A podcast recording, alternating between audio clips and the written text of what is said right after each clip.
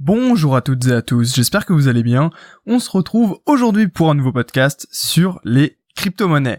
Alors pas mal de choses euh, à vous euh, à vous parler aujourd'hui et avant je tenais à remercier toutes les personnes, euh, les nouveaux abonnés en fait sur YouTube. Vous êtes de plus en plus nombreux à suivre le podcast et puis bah voilà je trouve ça génial et donc je tenais à, vous remercier tout simplement pour bah, voilà ces nouveaux commentaires, ces, ces nouveaux abonnés et puis voilà tous ces tous ces engagements que vous avez tout simplement euh, autour euh, autour de ces podcasts. Alors, sans plus de transition, on est parti euh, pour un nouvel épisode. Alors aujourd'hui, pas mal d'informations comme je vous disais. Tout d'abord, eh bien une harmonisation européenne finalement des, plateformes d'échange de crypto-monnaies. Vous savez, bah voilà, forcément, on va commencer à arriver dans une phase où il va y avoir pas mal de régulation sur sur les cryptos. Et puis là, voilà, une première ébauche en fait de, de régulation possible par rapport aux plateformes d'échange qui serait que toutes les plateformes devraient répondre aux mêmes exigences que euh, le comment dire euh, le euh, les normes QIC donc je vous ai déjà expliqué ce que c'était. C'est Know Your Customer.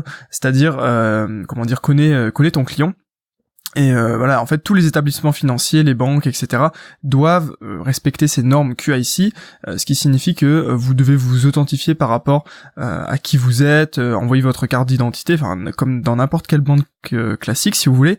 sauf que voilà, ce, cette harmonisation aura vraiment peu d'impact sur les, les, plateformes d'échange, puisque bah, 90% au moins des plateformes d'échange demande déjà euh, les informations du client euh, de cette manière. Donc en fait ça va pas changer grand chose mais disons qu'au moins il y a un petit peu une harmonisation qui va se faire. Même si bon dans les faits euh, ça, ça ne changera pas grand chose alors l'Afrique du Sud pour continuer, qui a envie de traquer en fait les, les échanges sur les crypto-monnaies pour tout simplement, comment dire, eh bien imposer les personnes et puis suivre en fait les mouvements et euh, comment dire être capable de voir exactement qui a fait quoi et comment euh, récupérer de l'impôt euh, sur sur les cryptos. Donc apparemment ils utiliseraient ils voudraient mettre en place un système qui utiliserait lui-même une blockchain tout simplement pour eh bien tracer un petit peu ces personnes-là et puis réussir à avoir à récupérer leurs impôts puisque c'est vrai que ça peut faire un peu peur au gouvernement le fait que les crypto-monnaies sont vraiment comment dire la monnaie insaisissable par définition où on peut pas on peut pas vraiment récupérer euh, tout ce que l'État doit dessus.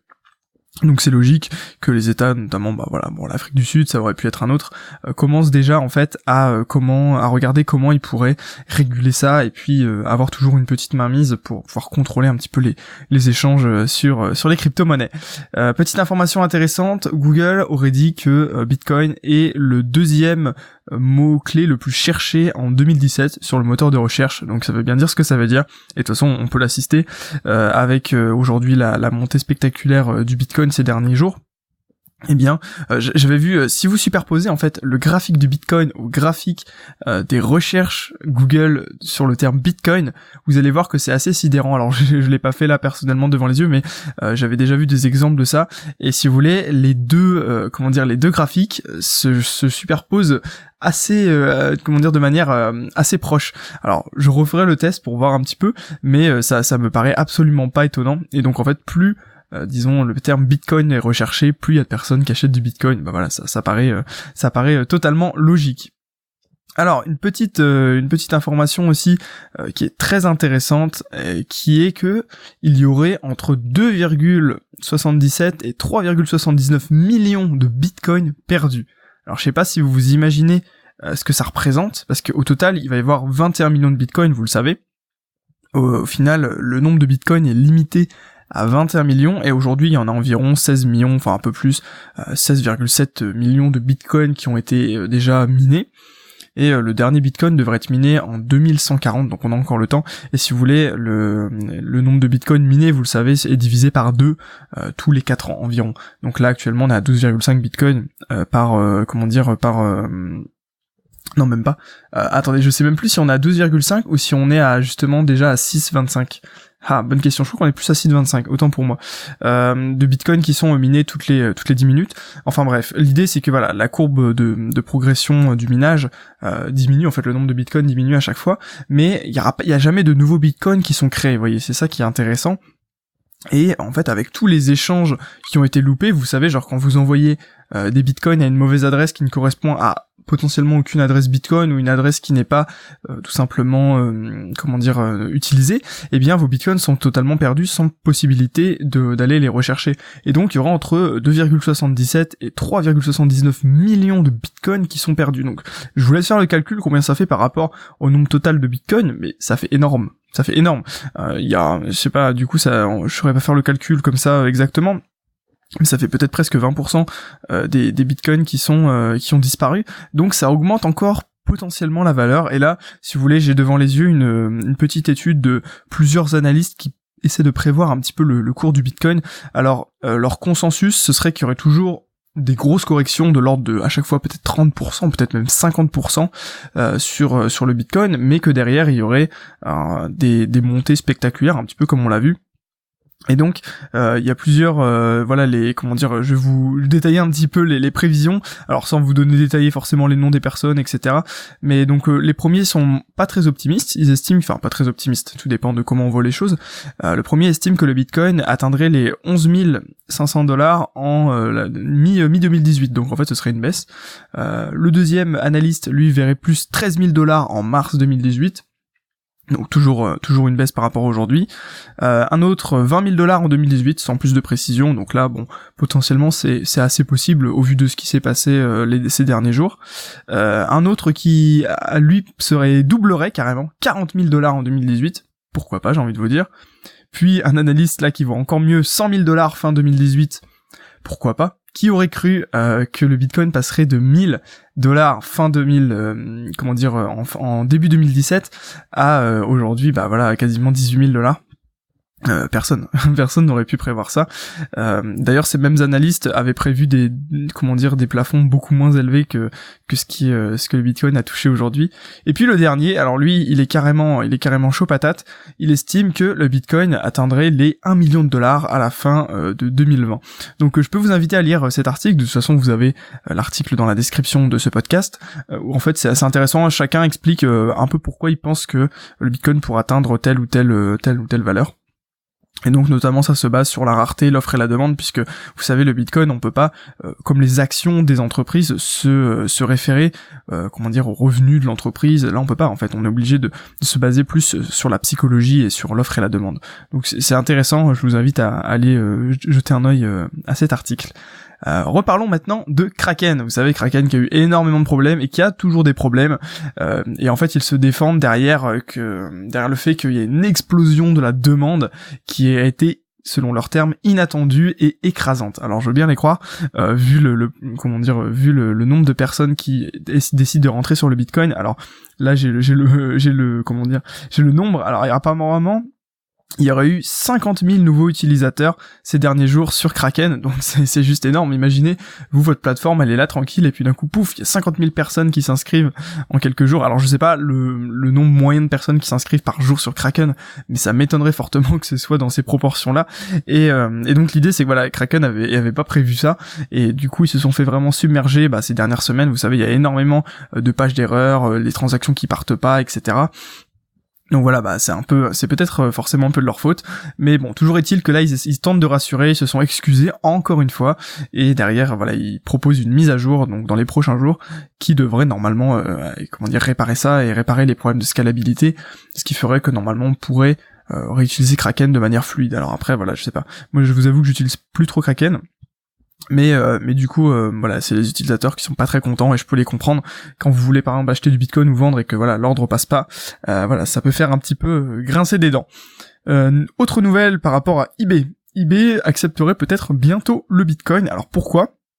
Eh bien parce que eBay considère que euh, voilà les, crypto-monnaies ce sont une, comment dire un nouveau moyen d'échange potentiel dans le futur. Euh, quand on voit notamment dans l'article dans l'article tiré du journal du coin, euh, disons que l'auteur de l'article prend l'exemple qu'une île par exemple s'est vendue aux Caraïbes contre du Bitcoin. Je sais pas si vous avez suivi ça. je me souviens plus combien était le montant en Bitcoin, mais c'était quelques centaines de Bitcoin me semble-t-il. Et, et donc voilà l'idée c'est que eBay considère que bah, eh bien le Bitcoin pourrait être un moyen d'échange comme un autre dans le futur. Alors Bitcoin ou peut-être une autre crypto-monnaie, mais pour le moment comme on parle euh, que du Bitcoin euh, en général, eh bien euh, ça explique que voilà eBay se concentrerait peut-être plus sur le Bitcoin. Bon après on, voit que vous le savez, on en a parlé dans les précédents podcasts que par exemple Steam, la plateforme de, de jeux vidéo, de comment dire d'achat en ligne de jeux vidéo, eh bien a arrêté les paiements en Bitcoin parce qu'il y avait des frais trop élevés de l'ordre de 15, 15 euros par euh, par transfert, ce qui est vraiment un peu délirant. Mais en fait, cela, vous savez, vous savez pourquoi en fait les frais sont élevés, c'est tout simplement parce qu'il y a de plus en plus de transactions et donc, euh, eh bien, c'est celui qui payera le plus cher le mineur qui passera devant en fait, si vous voulez. Donc c'est pour ça que pour le moment, eh bien, euh, le, les frais sur le Bitcoin augmentent fortement. Donc voilà, toujours est-il que eBay potentiellement pourrait accepter les Bitcoins dans un futur plus ou moins proche.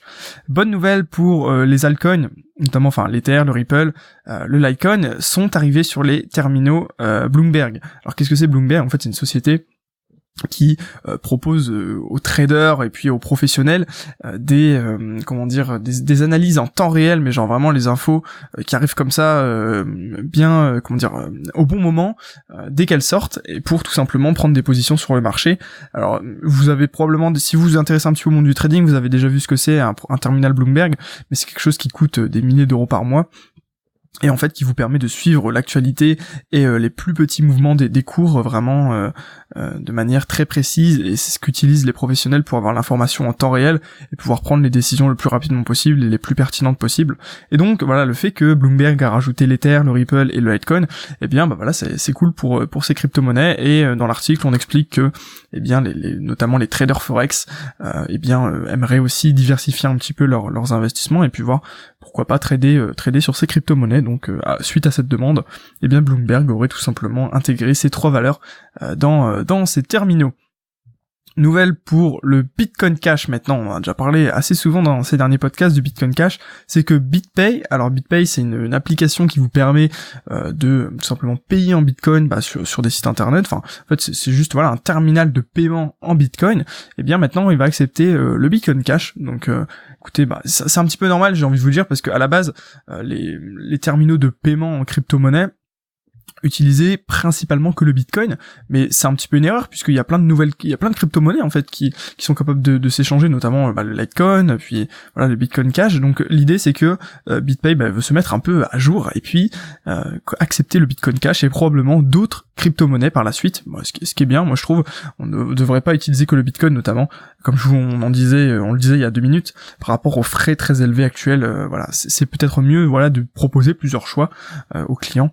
D'ailleurs, on pourrait euh, on, pourrait euh, très bien imaginer bientôt des sites e-commerce qui seraient juste, euh, qui permettraient juste de payer avec des, crypto-monnaies ou avec des monnaies fiat aussi, mais disons que ça pourrait apporter une nouvelle dimension au commerce, au commerce électronique. une très bonne nouvelle eh bien pour le Ripple, c'est que comment dire, il y a eu vous savez en fait, voilà, je vais vous expliquer un petit peu le, principe du Ripple. Euh, le Ripple est à la base utilisé pour euh, remplacer un petit peu, enfin voilà, en gros, remplacer un petit peu le, système des virements bancaires vous savez le, le système classique euh, alors Swift voilà je crois que c'est ça s'appelle comme ça voilà. Le système classique Swift de virement bancaire et pour le remplacer en fait par une crypto-monnaie qui permettrait de faire des transferts entre banques beaucoup plus rapidement de manière euh, peut-être plus sécurisée et euh, sans sans frais énormes etc et donc là il y a eu des tests qui ont été réalisés. Alors je retrouve le chiffre par il me semble que c'est 60 banques au Japon, voilà, plus de 60 banques au Japon et en Corée du Sud qui ont euh, fait des tests en fait euh, entre elles avec les échanges en, Ripple. Et donc ça a bien payé, ça a bien fonctionné. Et, euh, donc le cours du Ripple a énormément augmenté ces derniers jours. Euh, c'est génial si vous en aviez, moi j'en ai un petit peu, euh, qui est passé du coup, alors je saurais plus vous dire de quelques une vingtaine de centimes de dollars à 86 centimes de dollars, quelque chose comme ça. et donc voilà, c'est une très bonne nouvelle pour le Ripple, surtout que ils ont recruté un ancien, comment dire, un ancien membre de l'équipe de Facebook qui pourrait du coup les aider. il me semble que c'est euh, un community manager, enfin qui, qui gérait pas mal de choses euh, sur Facebook, donc très bonne nouvelle pour Ripple. Et puis ça m'étonnerait pas que le cours du Ripple continue euh, à grimper. Alors après avoir, mais c'est vrai que c'est une application très intéressante de la blockchain et des crypto-monnaies que eh bien essayer de remplacer un petit peu sans détruire le système le système bancaire classique. Et puis pour terminer, encore une fois une petite citation de Reddit, un petit post d'un internaute qui dit euh, à raison que 18 bitcoins eh bien pourrait euh, permettre d'acheter euh, une maison moyenne aux États-Unis. Enfin, je veux dire une maison de un peu de monsieur tout le monde aux États-Unis. Alors 18 bitcoins, eh bien écoutez, ça fait en dollars, on va dire on va en dire un petit peu on va dire que le cours du Bitcoin est à 17 000 dollars. Ouais, voilà, ça fait 300 000 dollars. Donc euh, oui, écoutez, on peut on peut s'acheter une, baraque assez sympathique euh, aux États-Unis pour 300 000 dollars.